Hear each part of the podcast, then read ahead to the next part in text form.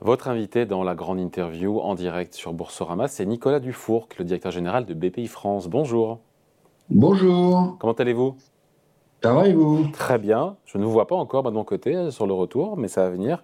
Content de vous avoir. Euh, je voulais qu'on parle ensemble juste maintenant que le calme est un petit peu revenu, euh, après deux semaines, deux, trois semaines de de stress bancaire quand même qui nous a rappelé un petit peu au début, ou tout du moins, les, euh, les pires heures de la crise financière de 2008. Quels enseignements, vous, au-delà de ça, vous tirez quel regard? Est-ce que vous avez paniqué un petit peu? Vous avez des sueurs froides? Vous avez été serein, même si vous n'étiez pas évidemment euh, en première ligne. Mais voilà, qu'est-ce que ça vous inspire, cet épisode où on a vu euh, une banque américaine, euh, certes régionale, mais avec un risque de domino possible, puisqu'on a vu le Trésor américain garantir les dépôts, les dépôts de ses clients de manière illimitée. Les banques centrales du monde entier sont intervenues. il a fallu sauver en un week-end dans la nuit le Crédit Suisse. Et voilà, comment on l'a vécu? Quels sont les premiers enseignements qu'on peut tirer selon vous? Alors, euh, je ne sais pas si le retour est arrivé, non Si, si, c'est bon. C'est bon, tout est bon. OK. Bon, euh, il se trouve que j'étais aux États-Unis pendant, pendant l'affaire SVB. J'étais là-bas pour South by Southwest à Austin. Euh, et donc, à, peu près, à peu près en direct sur tout ça, les Américains ont pris des mesures extraordinairement rapides, hein, puisque dès dimanche matin, Nancy Pelosi avait dit dans son intervention à Austin, Texas, que euh, l'État fédéral prendrait les dispositions qui s'imposent. Et, donc, moi, j'ai ressenti un apaisement assez rapide quand même hein, euh, des esprits sur le sujet. Euh, en tout cas, pour ceux qui participaient à cet événement, et on était quand même assez nombreux. Voilà. Ensuite, il y a eu l'affaire Crédit Suisse qui était plus embarrassante et plus inquiétante d'une certaine manière, qui était traitée assez rapidement. Et donc, au total, j'ai envie de dire que euh, ces, ces, deux pages, qui étaient des pages euh, potentiellement angoissantes, ont été tournées extraordinairement rapidement. Hein. extraordinairement rapidement. Donc là, moi, aujourd'hui, euh, je ne sens pas de stress sur le marché interbancaire du tout, et je ne sens pas de stress sur le marché bancaire tout court. Parce qu'on a eu les bonnes réactions, encore une fois, des autorités à la fois politiques, monétaires, les régulateurs, comme si toutes les leçons du passé avaient été tirées. Et voilà, et on a éteint, on a éteint un début d'incendie qui aurait pu être beaucoup plus grave. Oui, oui, oui, tout à fait. Non, les, extincteurs ont bien fonctionné. Ce pas forcément ceux qui avaient été prévus, euh, puisque là, on n'est évidemment pas dans l'union bancaire. Hein. Euh, l'extincteur américain sur SVB, il était imprévu, et l'extincteur suisse sur la fusion budget entre UBS et, Crédit Suisse euh, n'était pas prévu non plus. mais ils ont bien fonctionné. Sur le traitement, pardon, c'est un peu technique, mais on en a parlé ici sur Boursorama. Euh, le traitement de la dette subordonnée sur le Crédit Suisse, le fait que les porteurs aient été euh, rincés, on va dire, alors que les actionnaires ont beaucoup perdu, mais ont perdu, perdu moins. Euh, est-ce que, on sait que c'est dans la grammaire de la finance, on sait que l'obligataire est mieux protégé en théorie que même s'il est senior ou mezzanine que l'actionnaire. Qu'est-ce que vous aussi, vous l'avez mal. Euh, vous en pensez quoi de ça? Parce que ça, a été mal perçu depuis d'ailleurs les émissions de dette subordonnée des banques, où en général euh, se sont un peu calmées en Europe. Hein. Oui, effectivement. nous, on n'est pas, heureusement, on n'était pas du tout exposé au fameux cum cum. Euh, non, mais c'est sûr que dans cette urgence, ils ont cassé un peu de porcelaine, nos amis suisses. ce qui peut aussi peut-être expliquer que le, parquet fédéral suisse se, soit emparé de la question, comme vous l'avez vu, euh, je pense, dans la presse vendredi dernier. Hum. Juste pour finir là-dessus, euh, Nicolas Dufourc, euh, ce trésor américain qui garantit de manière illimitée, alors uniquement sur les, encore une fois, sur les, banques régionales qui étaient en difficulté, les dépôts bancaires, la loi l'a garantit jusqu'à 250 000 dollars et le trésor a dit non, ça sera illimité. On peut imaginer ou pas un jour euh, en France qu'on en arrive là? Est-ce que si les Américains l'ont fait, est-ce que peut-être qu'un jour nous aussi on devra peut-être pour endiguer une, un, un bank run, une panique bancaire qu'on ne souhaite pas évidemment, qu'on ne voit pas venir non plus, mais c'est l'arme fatale, c'est l'arme ultime pour calmer les esprits? Je n'ai pas du tout envie de, de, commenter la, la, possibilité de l'Armageddon. Hein. On n'y est pas. Euh, le moment venu, s'il va y avoir une crise de confiance, puisqu'il s'agit bien de ça, hein, massive, que je ne vois pas venir du tout, parce que tout de même l'Union européenne est extraordinairement protectrice. Je ne vois pas venir du tout une crise de type SVB en France. Enfin, franchement, un bank run sur une banque de cette taille-là, je, je, je, je, je l'imagine pas.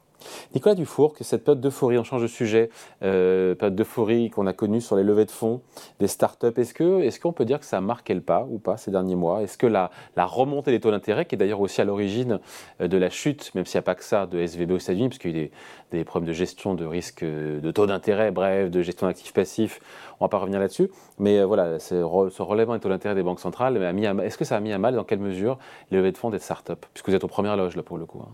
Oui, oui, non, tout à fait. Donc les levées de fonds sont beaucoup plus lentes qu'avant. Et de quel ordre, dans quelle mesure Pour les startups d'une part et pour les fonds d'autre part. C'est plus difficile de lever son fonds aujourd'hui, naturellement. Hein. Et c'est euh, la conséquence directe du fait que les banques, les, pardon, les compagnies d'assurance qui, en France, jouent le rôle des fonds de pension à l'étranger, ont eu à encaisser le choc obligataire, euh, qui est un choc euh, d'une violence extrême, hein, puisqu'il faut, il faut quand même se souvenir que les, les stress tests euh, du monde assurantiel prévoyait un choc obligataire de 200 points de base instantané. Bon, alors on n'a pas eu 200 points de base instantanés, mais on a quand même eu 300 points de base étalés sur 9 mois.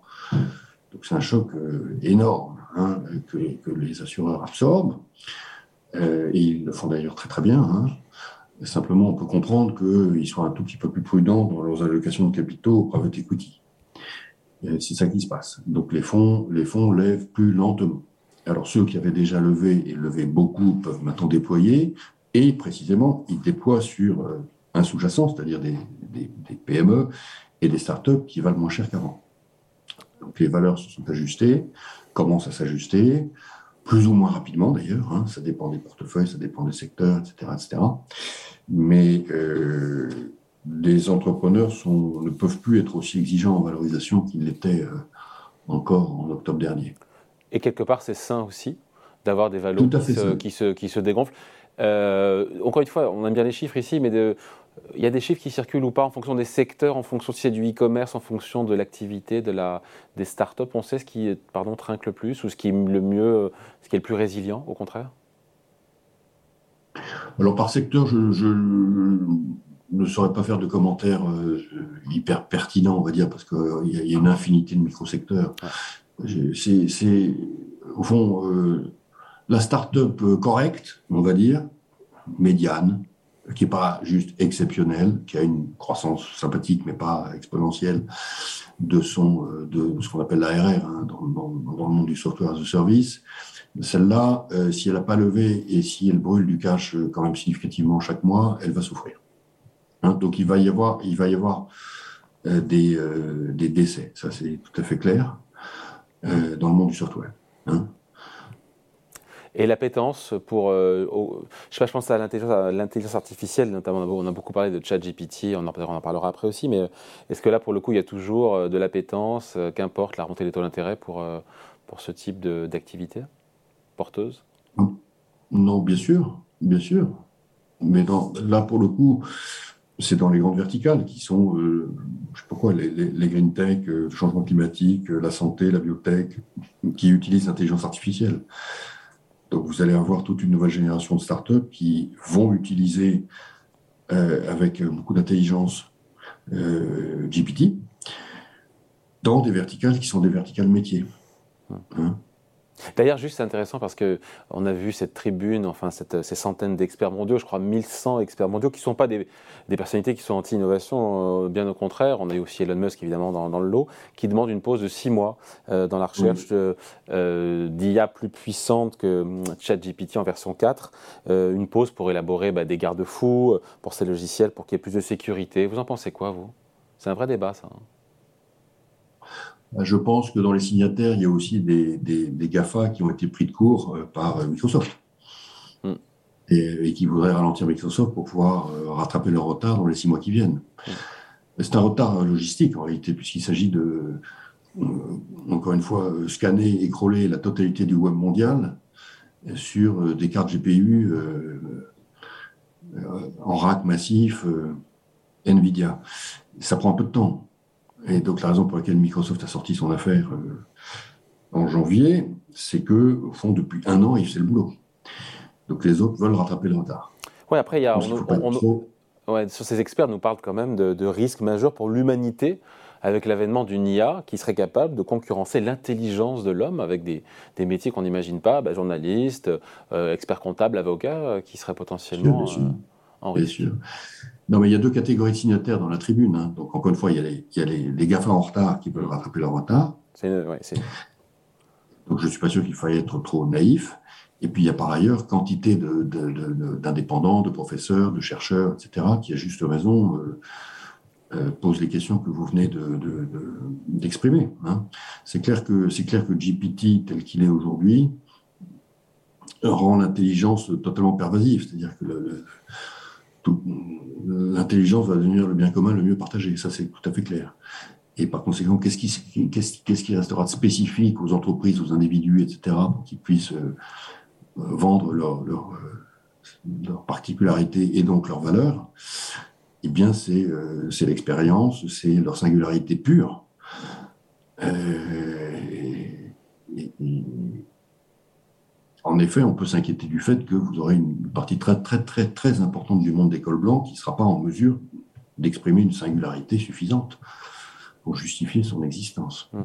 Euh, Nicolas Dufour, juste pour clore sur la question levée de fonds et compagnie, donc si je résume, s'il y a moins de levées de fonds qui ont été annoncées euh, ces derniers mois, euh, c'est parce qu'il y a moins de financement ou certains disent aussi que c'est parce qu'il y a certains entrepreneurs qui ont préféré rester discrets?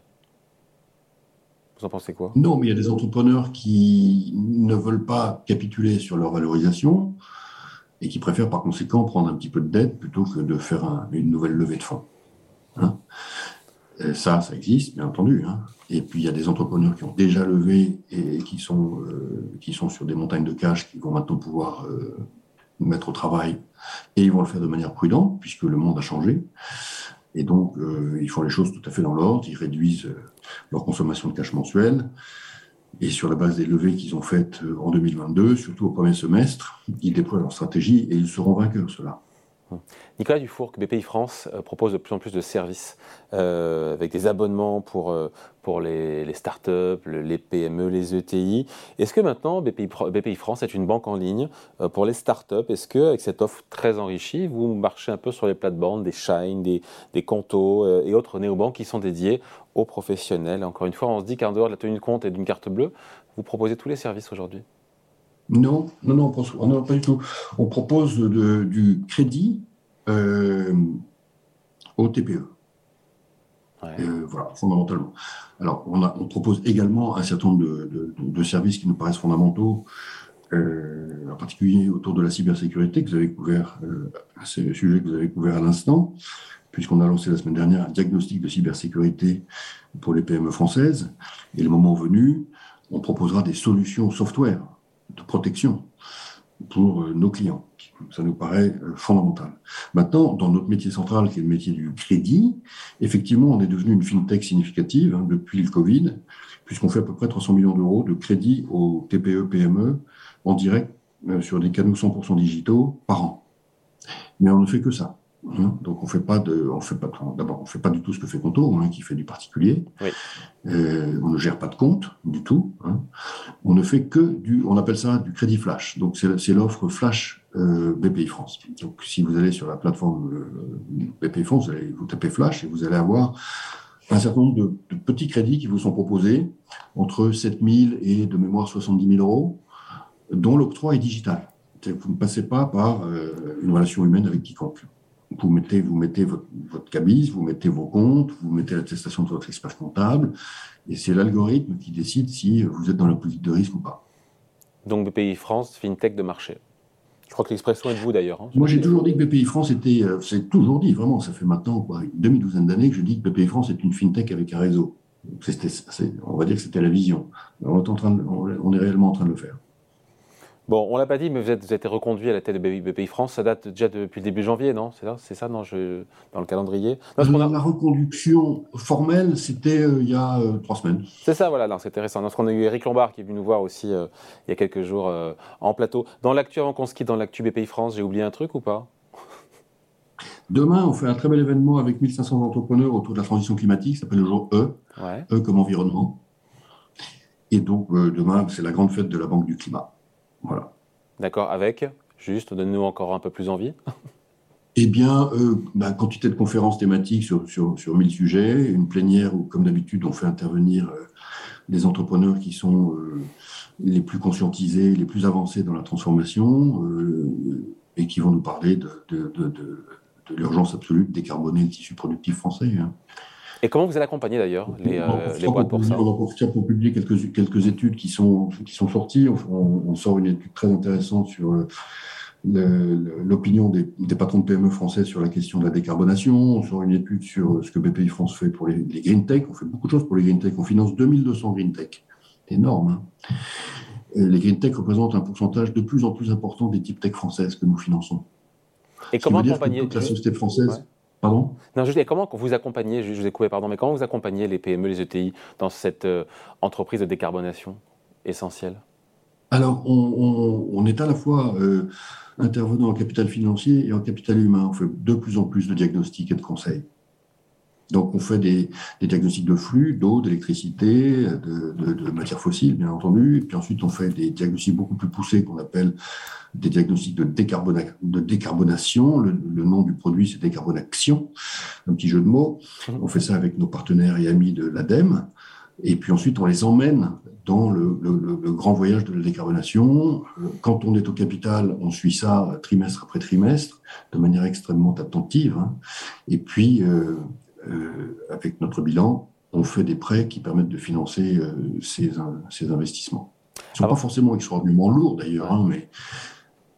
Contrairement à ce qu'on pourrait croire contrairement il y a beaucoup, beaucoup de choses qui sont relativement peu coûteuses et qui ont des payback climatiques élevés euh, parce que rapide. Hmm. Avant de se quitter, Nicolas Dufour. Mais France ne finance pas les très très gros capex des 50 sites les plus polluants de France. Ça, c'était les annonces du président de la République, donc ça va être de la subvention. C'est quelque chose qui est instruit par les services du ministère des Finances, euh, et ce ne sont pas les clients de BPI France. C'est très gros sites polluants. Hein. En revanche, nous, on, on, est, on est parti dans un porte-à-porte de masse pour décarboner 20 000 PME et ETI françaises. Un énorme programme pour nous. Bon, donc euh, au-delà de ça, juste, euh, vous sentez comment la conjoncture? J'aurais dû commencer par ça, avec un prix du gaz qui a quand même beaucoup baissé, le pétrole aussi, même si ça remonté un petit peu cette nuit. Euh, de l'intérêt dont, a priori, le gros de la hausse est derrière nous, notamment aux États-Unis. Les grands enjeux pour les entreprises, pour la conjoncture, là, dans les, dans les mois et trimestres qui viennent pour vous? Bah, c'est vrai qu'en septembre, je, me souviens avoir utilisé cette expression, c'était, peut-être même sur votre plateau, hein, on pensait qu'on allait vers une piste noire, et puis en décembre, c'était une piste rouge, et puis là, euh, honnêtement, janvier, février, mars, c'est une piste bleue. Alors ça ralentit quand même un tout petit peu. Euh, il y, a, tout de même beaucoup de patrons de PME qui n'arrivent pas à négocier les contrats qu'ils ont euh, électriques hein, avec, les grands opérateurs français qu'ils ont signés en octobre-novembre. Et, bon, ça crée quand même une pression forte sur leur, sur leur marge. Et on se retrouve avec ce paradoxe un peu désolant qui est que la baisse des impôts de production qui était tellement attendue et, qui devait servir à acheter des machines, elle sert en fait à, s'acheter de l'électricité chère. Donc ça, c'est dommage. Hein. Mais pour le reste, nos enquêtes le montrent, le moral euh, des patrons ne baisse pas et leur volonté d'investir reste à historiquement euh, haut niveau. Bon c'est plutôt porteur et c'est plutôt positif. Merci beaucoup en tout cas pour cet entretien. Nicolas Dufour, directeur général de BPI France, invité de la grande interview en direct sur Boursorama. Merci à vous, à bientôt. Merci, à bientôt.